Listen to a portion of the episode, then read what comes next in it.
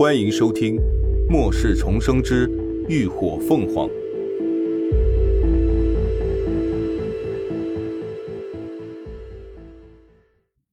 第四百零六集，来犯之敌。时间飞快流逝，自从涅槃基地不费一兵一卒成功抵御尸潮后。有关基地圈养尸王的传言便在各大基地间迅速传播起来，并且愈演愈烈，越传越真，仿佛已经到了人人亲耳所听、亲眼所见的地步。而涅槃基地对此并没有任何只言片语的解释，这在某些人的眼中等于默认。如此一来。反人类、反社会的涅槃基地彻底犯了众怒，一时间，全国各地民愤四起，讨伐的队伍一夜之间如火燎原，迅速壮大，浩浩荡荡的从全国各地四面八方向涅槃基地涌来。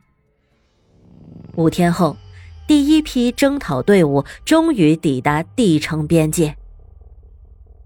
这一批先行军足足来了十万余人，比整个涅槃基地内现有的幸存者数量还多一倍不止。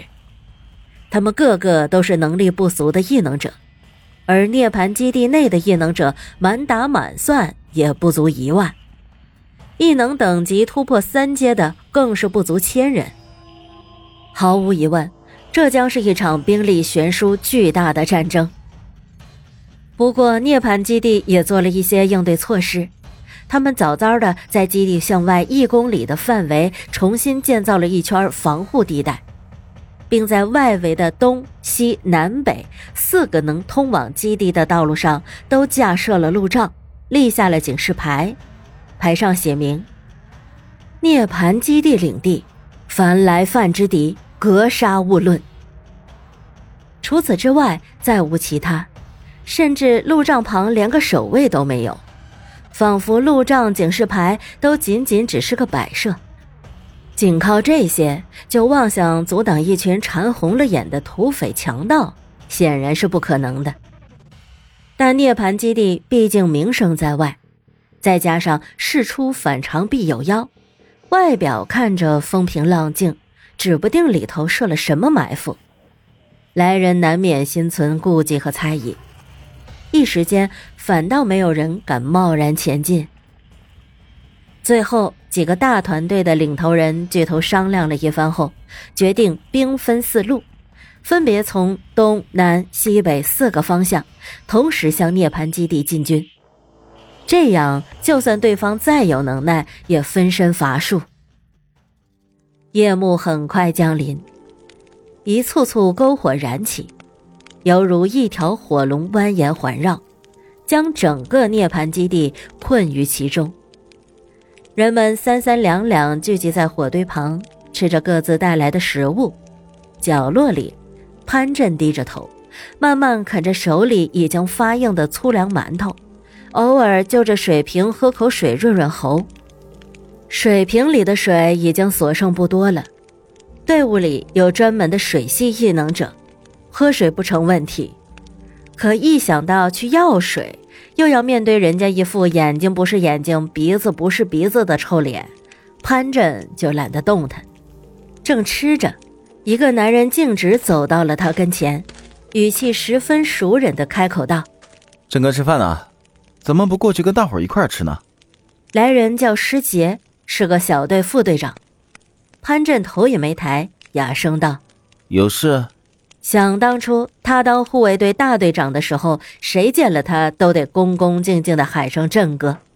师杰这小子在他面前更是鞍前马后、殷勤的不行，就连他这小队副队长都是靠着他才当上的。可如今他见了自己还这么喊，可不是念着旧情，不过就是一句羞辱罢了。所以他自然不会傻的较真儿给人笑话。师姐见他这副要死不活的样子，也没了调侃的兴致，便直接道明来意。刚刚大伙商量了一下，决定明天咱们队伍出的人就由你来带队。因为前路未明，贸然闯入怕有埋伏，所以众人一致决定从每个队伍中派出几个人，组成一支先锋队，先进去探探路。龙城基地是这一次行动的发起者，自然更应该是一马当先，做个表率。你是咱们队伍的老人了，实力也不差，相信你，肯定能照顾到大家的，对吧？师杰说着，伸手就去拍潘震的肩，一副对他委以重任的态度。潘震却肩一矮，直接躲开了他的手，十分不给面子。队里会派他去，早在他的意料之中。先锋队说的好听是先走探路，难听点儿就是去踩雷送死的。像这样的美差，怎么可能会少了他的份儿？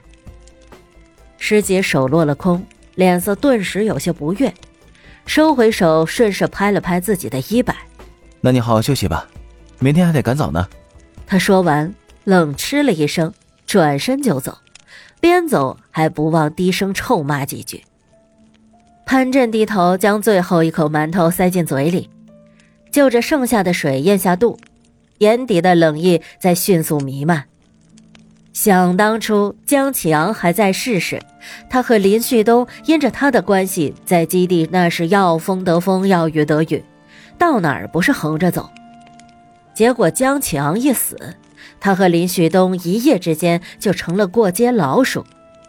当初过得有多风光，后来就活得有多凄惨，处处受刁难压迫，活得连畜生都不如。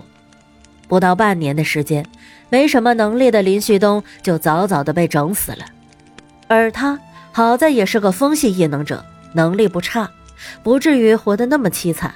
但也就只能混个温饱。这两年，他的异能因为没有足够的诗经，还一直卡在三阶无法突破。他也不是没有想过离开基地一走了之，以他的能力，随便加个狩猎队混口饭吃并不难。可就因为当初胡作非为，导致树敌无数，不知道有多少人就等着他离开基地，好弄死他呢。所以，他也只能窝在基地的护卫队里，干着最脏最累的活儿，吃着馒头就白水，默默忍受着，等待着苟且偷生，期待着哪天能够时来运转，东山再起。而这一次的行动，或许就是个转机。第二天一大早，太阳刚刚从东方升起的时候。昨晚从各队选出来的先锋队已经出发了，他们一共分为四队，分别从东南西北四个入口同时出发。潘震难得的吃了一顿还算丰盛的早餐，腰间的水壶也装了满满一壶的水，他精神饱满的走在队伍的最前面。他们这一队约莫有三千人，走的是北方路线。距离涅槃基地约莫有二十五公里，以他们的速度步行，大概要四到六个小时才能抵达基地。穿过一片戈壁滩，前头就是三座并连着的石头大山。末世前这一带是个著名的旅游景点，以千奇百怪、栩栩如生的奇石闻名。他们顺着山谷一路前往，山道本就不宽。末世后无人修护，变得更加崎岖难行，不时还有巨石横道，两侧则是平行延伸的石头山坡。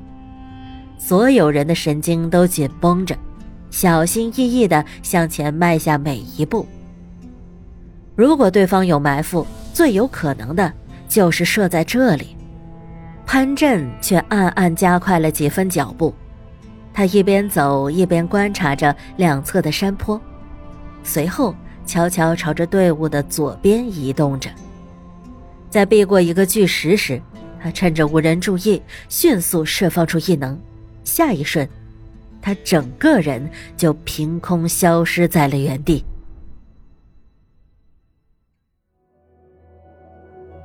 感谢您的收听，下集更精彩。